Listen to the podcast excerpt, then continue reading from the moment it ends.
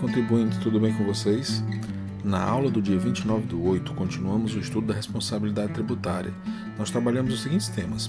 Primeiro, responsabilidade de pessoa jurídica de direito privado que resultar de fusão, transformação ou incorporação de outra ou em outra.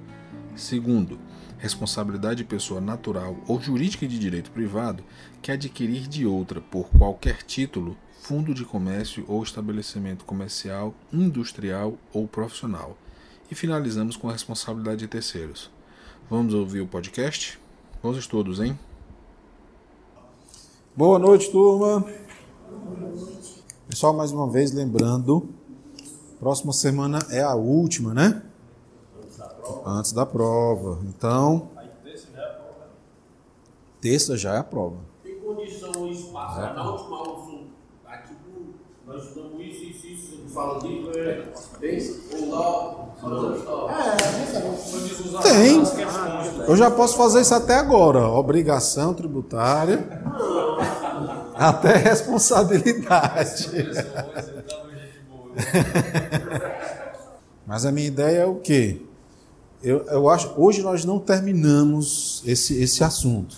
Eu acho que a gente termina na terça. E na quinta, né, na, na aula que antecede a prova, vai ser só de questão aqui para massacrar. Massacrar não você, massacrar a prova, chegar na prova, fazer aí uma excelente avaliação. Meus queridos e queridas, por favor, não esqueçam, nossa avaliação não é consultada. Então estudem, resolvam questões, Participem do GED, mandem mensagem para a gente. Estou com dúvida disso, daquilo, aquilo, outro. Estamos a inteiro dispor de vocês, tá? Então vamos aí nos esforçar para não termos uma, uma má surpresa. Não esqueçam, essa primeira V é a que tem menos matéria. Porque a segunda, a segunda V, por mais que a gente foque na matéria mais recente, não tem como desprezar o que nós estudamos na V1. Na V2, já imaginou, eu não, eu não, não, não colocar a obrigação do sujeito passivo. Ah, não pode botar a obrigação do sujeito passivo que era da V1. Não tem como, né? faz parte do conteúdo. Né? A gente precisa explorar tecnicamente esses termos. Tá?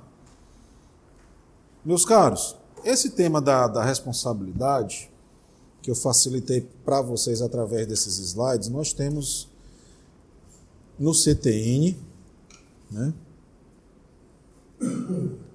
E o CTN, ele é extremamente literal, pessoal, nessa parte. Tá? Então é extremamente literal mesmo. Então o que, é que eu recomendo a vocês? Lê o CTN, lê o CTN de novo, Lê você tem uma terceira vez, pega uma doutrina e resolve algumas questões que ó tá tudo dominado. Não tem mistério em relação a isso daí não. Tá? E vocês irão ver, principalmente quando a gente falar aqui de responsabilidade solidária, que muitas coisas já fazem até parte do nosso dia a dia, que não será surpresa nem tampouco uma novidade. Pode ser uma novidade sobre o aspecto jurídico, né? mas sobre o aspecto do conhecimento geral, vocês irão perceber que aquilo já era praxes. Vamos lá, responsabilidade nas reorganizações societárias. Primeira coisa que a gente deve imaginar e pensar é justamente na distinção entre o termo contribuinte e o termo responsável. Contribuinte é aquele que pratica a hipótese de incidência e o responsável é aquele que a lei colocou no lugar do contribuinte para facilitar a arrecadação, para facilitar a fiscalização. Tanto pessoa jurídica como pessoa física, como pessoa natural. Tá? Então, o responsável, ele recebe essa atribuição da lei, lei em sentido estrito. Então, pessoal, qual é, para a gente compreender de maneira, digamos assim, mais clara, uma diferença entre o contribuinte e o responsável. O responsável não pratica a hipótese de incidência. Ele recebe o encargo de recolher o tributo. Ele não pratica a hipótese de incidência. Tá? Então, vamos imaginar uma linha do tempo. numa linha do tempo, o contribuinte ele vem praticando as hipóteses de incidência e nesse momento A surge o responsável. O responsável, vamos supor, numa aquisição, tá? Ou numa incorporação. Vamos imaginar a empresa X que foi incorporada pela empresa Y. A empresa X desaparece e fica apenas essa empresa Y. A X existiu durante esse lapso temporal aqui. Durante esse lapso temporal, ela era contribuinte ou responsável, turma? Contribuinte. Por que, que ela era contribuinte? Por quê? Porque ela praticava as hipóteses de incidência, ela realizava o fato gerador.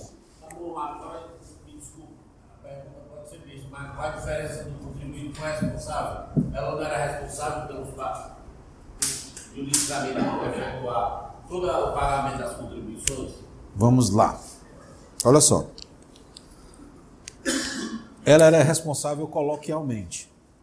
Juridicamente, eu não a chamava de responsável, eu a chamava de contribuinte. A diferença está aí. Contribuinte é aquele que pratica a hipótese de incidência. O responsável ele não pratica, mas ele tem uma vinculação. Então, a partir desse momento A, o X desaparece e foi incorporado em Y. Y praticou hipótese de incidência desse período? Não. Então, jamais será contribuinte desse período aqui. Vai ser o quê?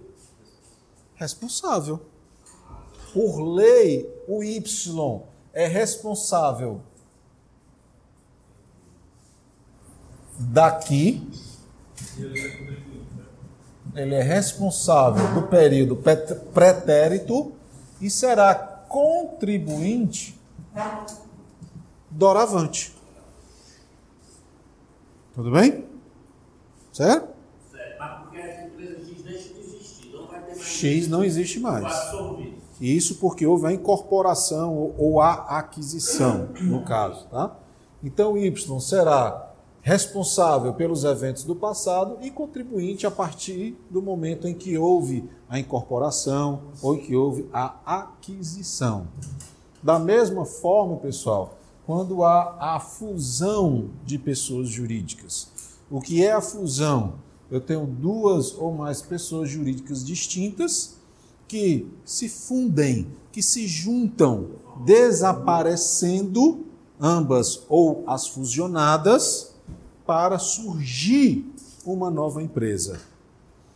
A e B, nesse caso, são contribuintes das hipóteses de incidência praticadas, mas deixam de existir porque C emergiu sobre a condição da empresa nova, sendo C a responsável pelas, pelas obrigações tributárias anteriores e contribuinte a partir da sua, do seu surgimento. Tudo bem? novamente, a partir do momento que ela é responsável pelas necessidades, Como? a partir do momento que a C se torna responsável pelas necessidades A e B, O que, é que tem? aí depois ocorreu a fusão, A e B na C, e tornou o contribuinte, certo? Contribuinte e responsável. Contribuinte porque ela está praticando as hipóteses e responsável pelos, ela- pelas obrigações tributárias que as fusionadas praticaram. Tem que ser anterior. Tá? Só, só- só- um pouquinho. Tem que ser anterior porque eu só posso me responsabilizar por algo existente. E a obrigação tributária pré-existia a existência da C. Por isso que ela se tornou responsável pelas obrigações tributárias de A e B. Tá bom? Como? Sim. Tudo a mesma coisa. Tá? Diga lá, grande. Professor, na questão da fusão, por exemplo, é, ela muda a, a razão social, mas ela não obrigatoriamente precisa mudar o nome da marca. Por exemplo, a questão da sadia e perdigão foi uma fusão. O da, não, da Sadia e Perdigão, não sei. Mas, por exemplo, se você pegar Porque existe o nome fantasia e a razão social, que é um nome. Ambev. Ambev todo mundo sabe, né? É de Birita, todo mundo conhece, né? A Ambev foi resultado da fusão de quais empresas? Antártica e Brahma, né? Pelo menos que eu lembro dessas duas. Antártica e Brahma deixaram de existir. As marcas continuaram, mas as pessoas jurídicas não. Então, o que, que nós tínhamos aqui? Antártica,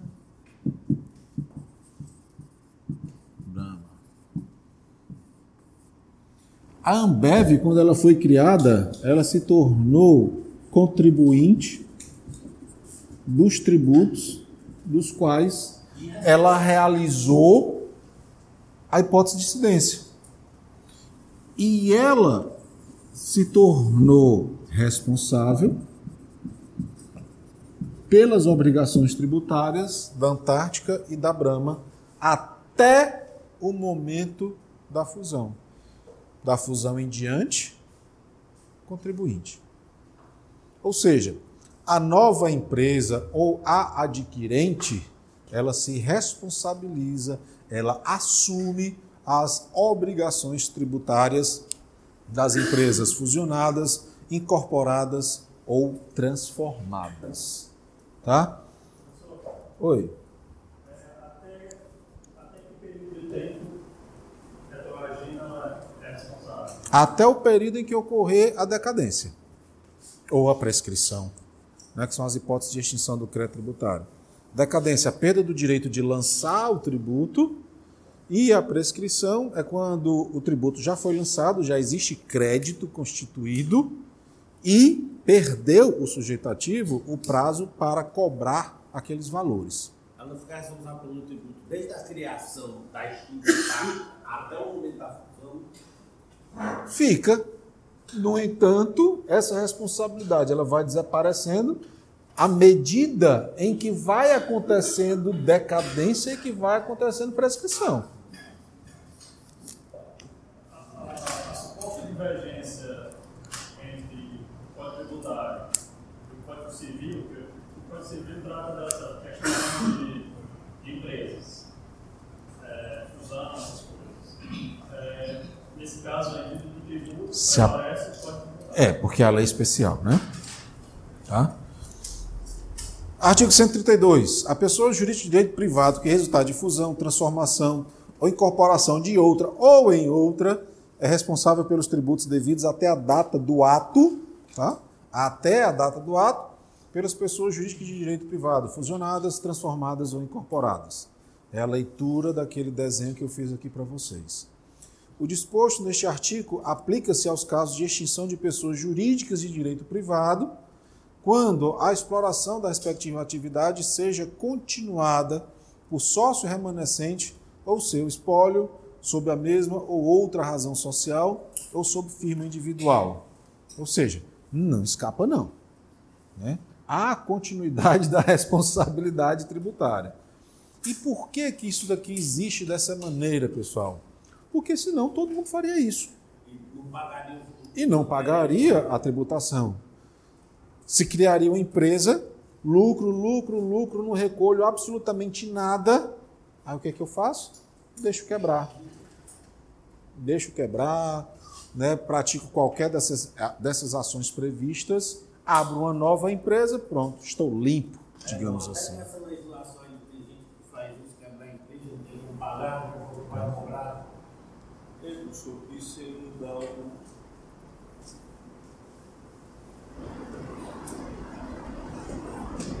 Como é?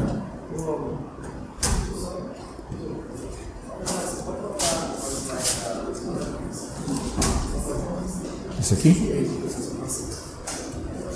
Tu sabe que isso aqui está no Uniform Online, né? Você pode baixar. Hã? Tranquilo, tranquilo. Você avisa aí quando terminar, tá? Se o cabo de a empresa vender para uma pessoa que não tem a capacidade de honrar, só por colocar ele. Vamos ver já já. É o próximo aqui. Pessoal, vejam, vejam só. É, essas, essas, uh, essas nuances em que o CTN parece estar sendo mal, né? Ah, caramba, não tem como escapar disso daí. Ele não está sendo mal, não. Está sendo é bom. Está sendo é bom, porque afinal de contas, mal é o contribuinte que pratica a evasão fiscal. Aquele que pratica a evasão fiscal, ele sobrecarrega quem é o contribuinte regular, que está pagando a sua tributação de maneira ordinária, de maneira regular. Então, aquele que pratica a evasão, ele vai penalizar o contribuinte bom. Diga lá, grande. Digamos que o governo tributário ele tem preferência na falência, né? Se você se a empresa falir, ele tem preferência na fila.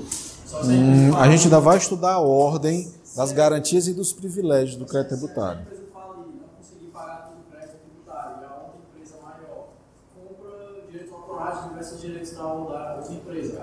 A empresa que comprou a outra vai ficar responsável. Vamos ver já já. Já já a gente vê isso daqui. Coisa, chefe, do- É a próxima. Pagar, desculpa, coisa da pessoa pagar primeiro e, e- e ser beneficiada, quem paga depois, tem as multas. Isso é só princípio, né? Eu não entendi. Porque o senhor diz assim, quem é bom pagador, a- em teoria, quem é bom pagador, teoria, paga o valor do tributo. Quem é bom pagador vai pagar a conta. Mas isso é só uma teoria, porque Nem sempre. de vez em quando o Estado dá um benefício de 80% para poder É. regularizar. Aí eu digo, pô, Muita, às vezes eu vou errar, o cãozinho diz assim, paga não, mas passa um ano sem pagar, já deu um desconto aí. eu ia falar disso daí. Eu fazer isso, mas, pô, Eu ia falar isso daí quando a gente começasse a, sus- a suspensão da exigibilidade do crédito. Existe uma modalidade chamada parcelamento e às vezes, é, geralmente, é, final de ano, os, os governos, né, seja municipal, estadual ou federal, eles, eles, eles aprovam a chamada lei de refis. tá? E aí, geralmente, essas leis de refis, elas dão oportunidade para o contribuinte em pagamento único pagar o crédito tributário com dispensa de multa e juros. É você que vinha pagando, né? Mas a gente vai ver no futuro, tá? Esses outros questionamentos que vocês me fizeram, eles estão presentes aqui no artigo 133 do Código Tributário Nacional, tá? Alguém pode, por favor, ler o caput aí do 133? Eu coloquei aqui de forma resumida, que afinal de contas é um slide, não é tão somente um guia. 133. 133, por favor. A pessoa natural ou jurídica de direito privado que adquirir de outra Olha só, pessoa natural ou pessoa jurídica, tá? Que o quê? que adquirir de outra, por qualquer título, fundo de comércio ou estabelecimento comercial, industrial ou profissional e continuar a respectiva exploração sobre a mesma ou outra razão social ou sob firma ou nome individual. Responde pelos tributos relativos ao fundo ou estabelecimento adquirido, devidos até a data do ato. Tem- Temos aí, portanto, a condição da assunção de responsabilidade quando da aquisição, mesmo mudando o nome, tá? Vai persistir a responsabilidade. Então, adquirente de fundo de comércio ou estabelecimento assume também o passivo tributário, tá? ele vai assumir esse passivo tributário de forma integral. Adquirente assume passivo tributário de forma integral quando? Quando o alienante cessar a exploração da atividade. Vendeu, se aposentou, foi curtir as férias. Aí o adquirente responde de forma integral. Mas responderá de forma subsidiária ou seja, busca-se primeiro um, não conseguindo, vai para o outro, se o alienante prosseguir na exploração ou iniciar dentro de seis meses. Aí vai acontecer a responsabilidade subsidiária. Vamos lá. Eu comprei a sua loja. Comprei a sua loja e disse, rapaz, agora eu me aposento. Eu comprei também o crédito tributário que você devia. Tá? Agora, se quando eu comprei a sua loja, que comprei também o crédito tributário, se dentro de seis meses você continuar explorando o mesmo ramo ou iniciar um outro, Você está dizendo eu iniciar. isso. Aí eu serei responsável, sim, mas não de forma integral, de forma subsidiária. O fisco deve lhe buscar primeiro para depois me acionar. Eu não tenho mais nada a ver com a empresa que eu vendi. Mesmo. Mas só você começar a operar, se ficar quietinho, não vai não, né? Passados seis meses, desaparece. Qual é o propósito disso daí? É mais uma vez, acho que até o colega ali que perguntou: ah, e se eu comprar, passar para o nome de outra pessoa? Eu estou passando de outro nome para outra pessoa para quebrar a empresa. É um laranja. Tá? Eu, o, o Ricardo comprou de mim, o Ricardo é meu laranja. Abri outra empresa. Tá? Então a ideia é justamente não penalizar a sociedade. A ideia é ir atrás do contribuinte que está agindo aí de meio artificioso. Tá? Agora, essa responsabilidade, e aí nós vamos para a exceção. Não existirá subsidi a subsidiariedade, Ricardo. Continua a leitura aí, por favor. Inciso 1. Integralmente, o alienante cessar a exploração do comércio, indústria ou atividade. Inciso 2. Subsidiariamente, com o alienante, se este prosseguir na exploração ou iniciar dentro de seis meses, a contar da data da alienação, nova atividade no mesmo ou em outro ramo de comércio, indústria ou profissão.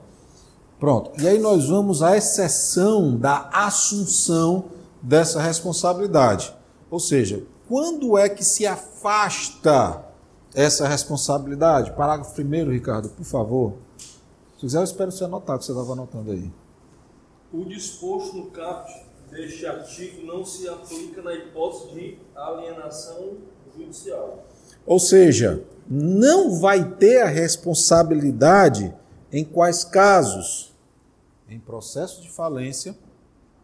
Foi o que nossa amiga ali perguntou, não foi? Ou seja, se eu estou adquirindo uma empresa em falência, eu vou ter essa responsabilidade? Será que isso seria atrativo? Não, de forma alguma. Quem que vai comprar uma empresa em recuperação, né, em falência, e herdar todo o passivo tributário dela? Não faz sentido, ou pelo menos teoricamente não faz. A não ser que a pessoa tenha um plano, um planejamento aí fabuloso para reerguer, né? mas seria absurdamente não atrativo isso daí. E qual é o propósito, pessoal, disso daí? É dar continuidade à atividade econômica, atividade empresarial, atividade industrial. Para quê? Porque gera tributo.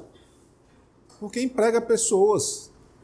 Pessoas que irão contribuir para o INSS, que irão pagar imposto de renda, que irão, que irão alugar imóveis, que vão pagar IPTU, ISS, ICMS. Ou seja, vão fazer a moeda circular, vão fazer dinheiro e vai trazer arrecadação para o Estado. Aquele princípio da preservação da empresa. Né? Exatamente. Você tem que fazer com que a empresa exista. Hum? Então, exclui a responsabilidade nesse caso, bem como é, na hipótese de alienação judicial de filial ou unidade produtiva isolada em processo de recuperação judicial. Tá? Então, não vai subsistir a responsabilidade tributária nessas hipóteses do parágrafo primeiro. Ela é exceção.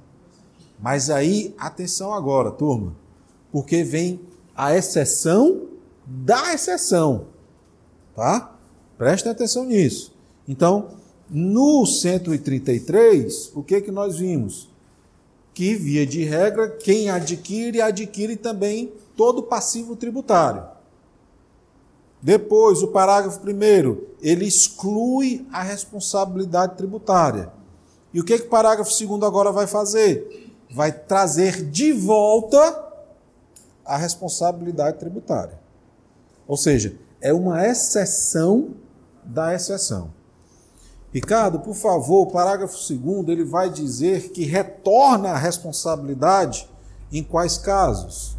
Não se aplica o disposto no parágrafo primeiro deste artigo quando o adquirente for Olha só, quando a pessoa que for comprar a empresa tiver qualquer dessas qualidades que o Ricardo vai ler agora, a responsabilidade volta, a responsabilidade subsiste. Quem comprou vai ter sim a responsabilidade tributária. Inciso 1. Sócio da sociedade falida ou em recuperação judicial, ou sociedade controlada pelo devedor falido ou em recuperação judicial. O próprio sócio compra a empresa que está em recuperação para se livrar dos tributos. Qual a graça disso? Né? Outra, inciso 2. 2. Parente em linha reta ou colateral até o quarto grau, consanguíneo ou afim, do devedor falido ou em recuperação judicial, ou de qualquer de seus sócios. Aí é o laranjal, né? Não vai, não vai ficar no meu nome, vai ficar no nome da minha esposa, vai ficar no nome do meu filho, vai ficar no nome do, do meu primo. Ou, inciso 3, identificado como agente do falido ou do devedor em recuperação judicial com o objetivo de fraudar a sucessão tributária. qualquer pessoa. Tá? Qualquer pessoa. É o motorista da minha empresa, o peão de não sei o que, que eu boto para ser o sócio gerente da empresa. Nunca viram isso, né? Que inclusive, pessoal, isso daí pode ensejar até mesmo a despersonalização. Né? Pode ser identificada a fraude pela prática desses atos e o fisco redirecionar a execução para o sócio. Tá? Então, nós temos aí essa questão da responsabilidade, que via de regra vai trazer a assunção dela para o adquirente. No parágrafo 1 afasta essa responsabilidade e no parágrafo 2 vai dizer, olha, mas nessa aquisição, se for qualquer desses, me permitam o termo, entre aspas, laranjas aqui, aí a responsabilidade subsiste, tá? A responsabilidade volta. Oi. Tentando visualizar essa questão da responsabilidade da subsidiária, é, quando o cara continua a atividade. Eu não consigo visualizar assim, como é? Você paga esse imposto, eu pago esse, você paga a metade, eu pago Como é teu nome? outra. Júlia. A lei, ela, ela também age nesse sentido, ela determina Não. quem, quem vai pagar o quê. Não, não, não. Se ele não pagar, eu pago. Isso. Ela não vai dizer quem vai pagar o quê. A subsidiariedade, o que, é que ela vai dizer? Eu comprei aqui a empresa do Júnior. Tá? Nesse caso, no qual seis meses depois ele não praticou mais nenhuma atividade, se aposentou, não foi fazer mais nada, eu sou integralmente responsável pelos tributos da empresa que eu adquiri, que era dele. Mas dentro dos seis meses, ele continuou a exploração no mesmo ramo. Teoricamente, o que, que, que acontece? O cara abriu uma empresa, vamos supor, uma papelaria. Quebrou a papelaria, vendeu um laranja, abriu uma outra. O que, que vai acontecer? A responsabilidade é subsidiária. O adquirente será acionado depois que o alienante for acionado. Então o fisco vai primeiro buscar o alienante, porque ele praticou a hipótese de dissidência, ele era o contribuinte, ele foi o contribuinte, para depois o adquirente, que é o responsável. Mas particular, por exemplo, o cara vende Aí, ah, vou passar os três meses de férias e tal, não vou fazer nada. Três meses depois, não, agora eu quero voltar, por exemplo, né? E aí, nesse, nesse, nesse, a partir desse ato, o, o, adquirente, ele não vai, não vai ser o responsável, vai começar a ser responsável pelos tributos Sim. da empresa passada? Sim. Aí, é isso que eu não entendo. A partir de que momento que isso volta? Quando o fisco perceber que o, vendedor voltou, Perfeitamente. a, Tem- aí ele vai deixar o que comprou e vai bater na porta do outro. O fisco ele pode. Na realidade, na prática, o que acontece? O, o fisco vai atrás de quem ele conseguir encontrar. Mas o que, que você tem que estar dizendo? Eu vou primeiro para o alienante, para o Júnior, que era o dono e vendeu para mim. Não encontrando o Júnior, aí eu vou para o responsável, por conta da responsabilidade subsidiária e não solidária. Tá? Então, em tese, há, se- há a necessidade de comprovar que o fisco evitou todos os esforços para encontrar o alienante. Não, localizando. É, olha, adquirente, me desculpe, mas agora eu vou no seu calcanhar. Então, Eu vou atrás, eu vou, eu vou atrás de você. Isso é a subsidiariedade. A solidariedade é o quê? Eu vou atrás dos dois, vou atrás de um, vou atrás do outro. Tá? Solidariedade, eu vou atrás dos dois. A solidariedade não comporta benefício de ordem. Tá? O, o credor pode acionar qualquer dos devedores. Então, eu, posso, eu, eu posso estudar de pagar até que o fisco na subsidiária prove que vai atrás primeiro dele. Pode. Não, não vou pagar nada, até que tu me prova vai atrás do outro. Sim. Só no código diz que não tem pensamento de má fé aqui, né? Não visou que as pessoas que estão agindo estão agindo de má fé, né? Mas no caso do, do tributário, eles estão pensando, né? Você tem se a pessoa agir de má fé. Não, não há presunção de má fé. Toda má fé, todo dolo, toda intenção precisa ser provada. Ou seja, o fisco ele vai precisar comprovar que diligenciou, que tentou encontrar os bens, que foi no endereço do, do- no domicílio fiscal do contribuinte. Ele vai precisar comprovar que praticou esses atos, né? Com, i- com demonstrando que ele realizou essas ações, ele disse: olha, aqui de fato a pessoa está se escondendo. Né? Como eu não consegui localizar e o CTN me permite ir para o adquirente pela responsabilidade subsidiária, vamos lá. Não né? Não, má fé não se presume.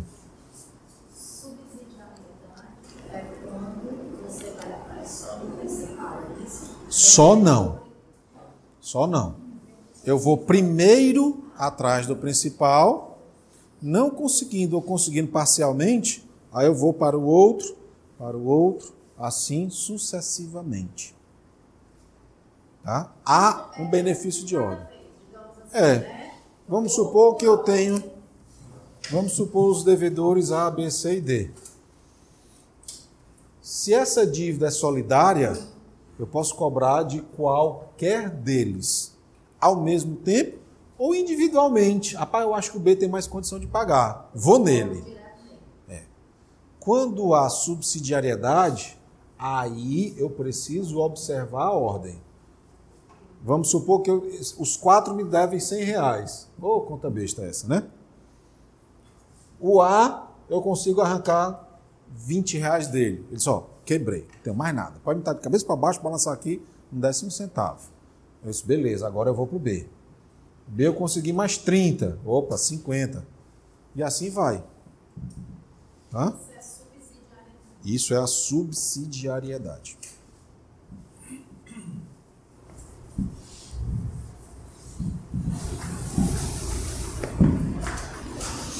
E aí nos habilita a avançar para o 134, que fala da solidariedade. Certo? Tudo bem com solidariedade? Ótimo. Pessoal, esse 134, me permitam é, fazer a leitura dos incisos e, porventura, explicar alguma coisa mínima, porque é bem, é bem evidente o que ele nos traz, tá? Então, por favor, aí, Ricardo, capte. Responsabilidade de terceiros. Artigo 134. Nos casos de impossibilidade de exigência do cumprimento da obrigação principal pelo contribuinte, Olha só, daí o porquê a responsabilidade. Eu não consegui ir lá no contribuinte, agora eu vou no que a lei denominou como responsável. Tá? respondem solidariamente com este nos atos em que intervirem ou pelos motivos que forem responsáveis. Nos atos em que houve uma participação efetiva ou nos atos comissivos, no qual o responsável foi omisso na vigilância, digamos assim. Então, os pais, pelos tributos devidos pelos filhos menores, os tutores e curadores, pelos tributos devidos pelos tutelados e curatelados. Tudo bem até aqui? Precisa descrever mais isso daqui? Acho que não, né? O que mais? Os administradores de bens de terceiros pelos tributos devidos por estes, afinal de contas, são administradores, né? assumem esse compromisso. O inventariante pelos tributos devidos pelo espólio, já vimos isso daqui também. O síndico e o comissário pelos tributos devidos pela massa falida ou pelo concordatário.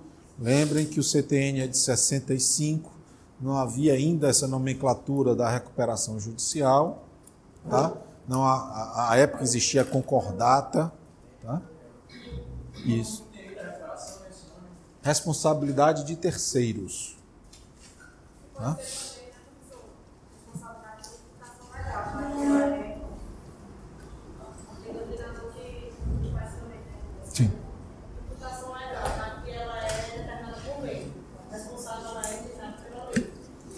Mesmo porque o síndico é ele quem administra, né, massa falida. O inciso 6, ele vai nos dar a resposta de por que os tabeliães, eles não fazem a escritura sem antes, antes nós comprovarmos a quitação dos tributos. Ele não faz aquilo porque ele quer ser chato, não. Ele faz aquilo porque se ele não fizer, ele será responsável solidário pelos tributos. Hum? É. Os tabeliães, escrivães e demais serventuários de ofício, pelos tributos devidos sobre os atos praticados por eles ou perante eles. Né? Nós praticamos os atos perante os tabeliães em razão do seu ofício. No caso de pais que compram imóveis, por exemplo, colocam no nome dos seus filhos menores, em algum momento é, eles não podem arcar com, com os tributos, Dessa. E aí, quem é? a- o filho menor fica com. Porque você não pode entrar para cobrar de um menor, você vai entrar para cobrar do pai, não é assim? Pode. O menor de idade já, tem, já fica com o nome protegido, digamos assim. Por, protegido por quê? Protegido, que eu digo, nos órgãos de proteção, que são encaminhados a.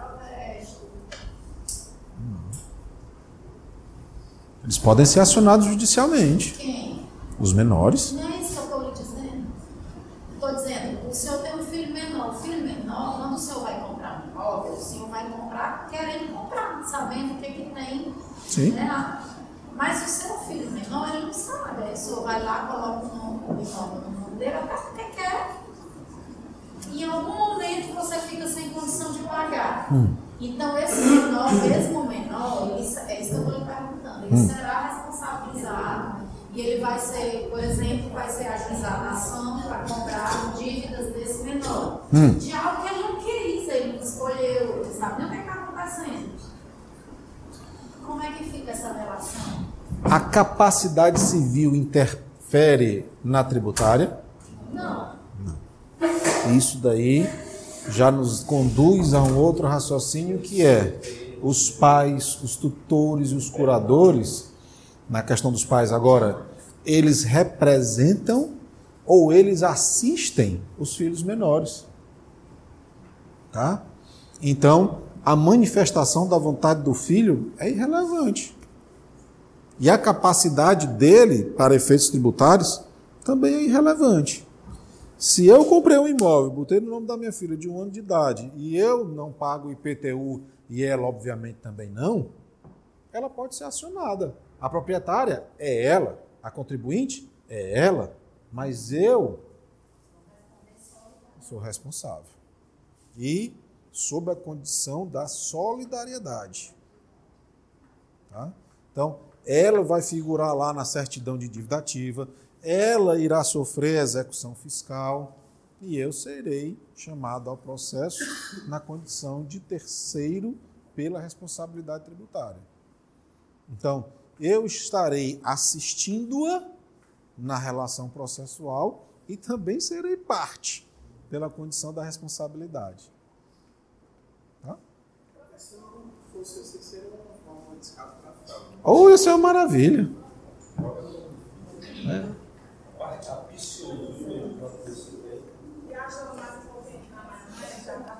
Capcioso é o contribuinte.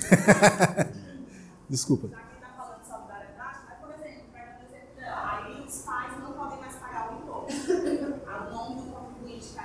Vocês estão tudo querendo botar as coisas no nome dos filhos, né?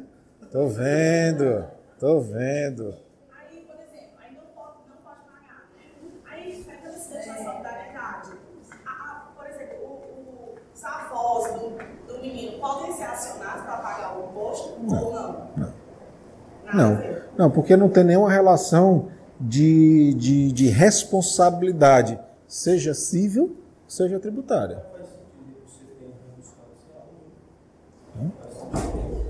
Como é? O jeito que você tem vai buscar em qualquer canto faz sentido. Não, mas, mas aí a, a gente pode até. A, mas aí nesse caso a gente pode até lembrar lá do, do, do direito civil, na questão da, da responsabilidade civil, que ela exige o. Como? Não entendi. Não, isso daí foi o que nós vimos daqui da, da, da aquisição, né? Mas a, a responsabilidade civil pura lá do direito civil ela exige três, às vezes quatro itens para caracterizar a responsabilidade civil. Lembram quais são? Primeiro, ação ou omissão do agente, né? Que a vítima tenha sofrido um dano.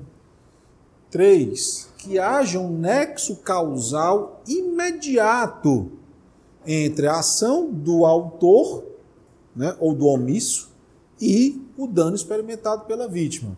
O quarto seria a questão do dolo, né? se for o caso da responsabilidade subjetiva, ou ausência de dolo se for a, responsabilidade objetiva. Seria mesmo que dizer de nós responsabilizarmos a Vale do Rio Doce, porque extraiu o minério que foi forjado numa, numa, numa indústria em que a Tramontina comercializou a faca ou então o, o chumbo que foi disparado de uma arma que matou uma pessoa. Não, o dano tem que ser imediato. O nexo causal há de ser imediato. Né? Senão a gente iria sair buscando uma, uma, uma cadeia quase que infinita.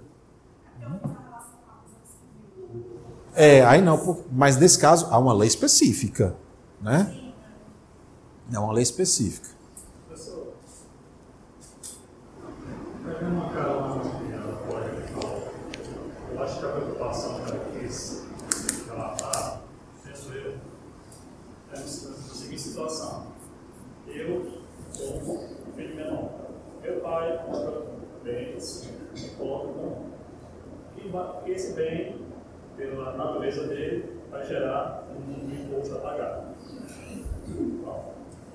Aí o tempo vai passando. Pai, enquanto eu menor, sou ele é o responsável pelos pagamentos, porque ele está me assistindo ou está me representando. Ah.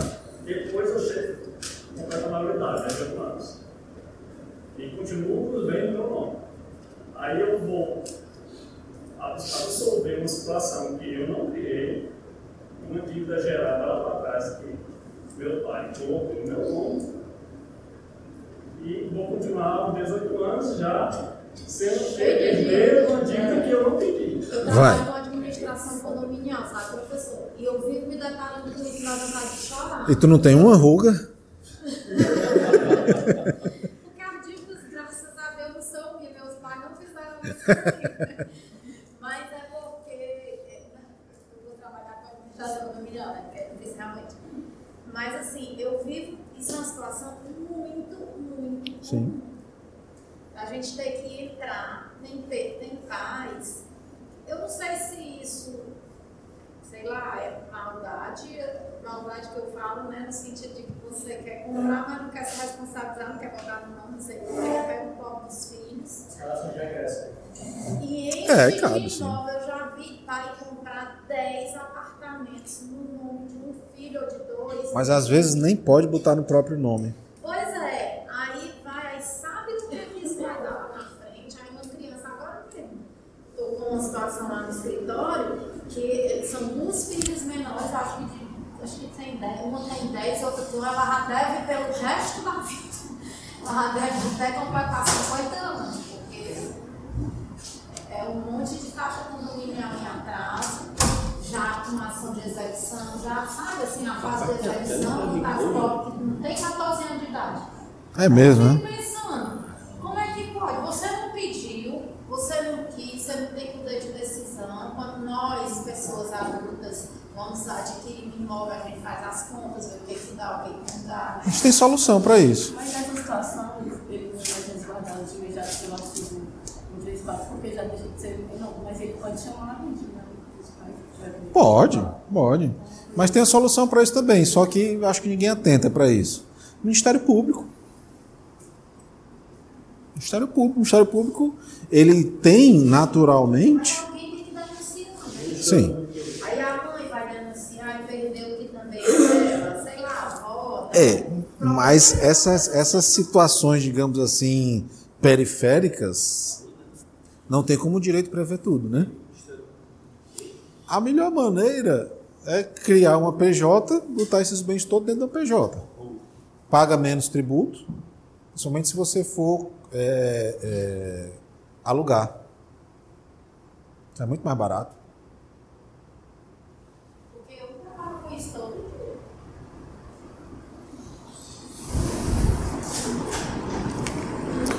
Pronto, aí é mais umas. Meu filho de 5 anos fez uma campanha com você para Mas ele é o responsável, né, por declarar e pagar o imposto de renda, né? Aí ele admite, né, a condição da responsabilidade solidária. Eu faço daqui, pessoal, para vocês terem uma visão imediata, né, o que que é, o que que é responsabilidade solidária em casos dessa natureza. Talvez daí substitua uma leitura do- dos dispositivos do CTM, né? E no artigo 135, nós temos aqui a responsabilidade pessoal. Tá, pessoal? Então fica aí é, sob a incumbência pessoal do responsável esses itens previstos aqui, esses incisos previstos aqui no artigo 135, que eu fiz questão de destacar esses, esses trechos porque eles são importantes para a gente desvendar o porquê da responsabilidade pessoal nos casos aqui definidos. São pessoalmente responsáveis pelos créditos correspondentes a obrigações tributárias resultantes de atos praticados com excesso de poder, infração de lei ou contrato social ou estatuto. Percebam que aí há uma infração, há uma irregularidade. Eu extrapolo os poderes que a mim foram conferidos, ou eu ajo de forma contrária à lei, ou de forma contrária ao contrato social ou estatuto da empresa a qual eu estou vinculado. Eu estou excedendo tudo isso. Tá? Imagine um um sócio não administrador que administra. Ele vai ter essa responsabilidade, responsabilidade pessoal. É o que lá no direito civil seria equivalente a assumir o risco dessa atividade. Né? Então, as pessoas que nós vimos lá no artigo 134, os mandatários, prepostos empregados, os diretores, gerentes ou representantes de pessoas jurídicas de direito privado Aqui, como a gente estava vendo, Ricardo, é necessário comprovar que houve a má fé. A necessidade de comprovar a intenção de prejudicar esses interesses. Tá? Com isso daí, é possível fazer esse direcionamento. Tanto que nós temos essa súmula do STJ 430, que vai dizer que o inadimplemento da obrigação tributária pela sociedade não gera por si só responsabilidade solidária do sócio gerente. Ou seja, é preciso demonstrar que agiu com ânimos, né, com a vontade de é, alcançar esse resultado. Tudo bem? Semana passada aparece também a. Na explosão da tabela econômica. Hum?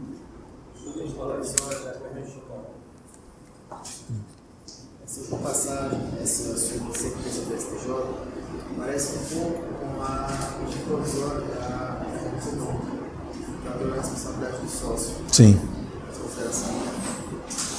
Deixa eu ver o que, que falta para a gente terminar isso daqui. Denúncia espontânea.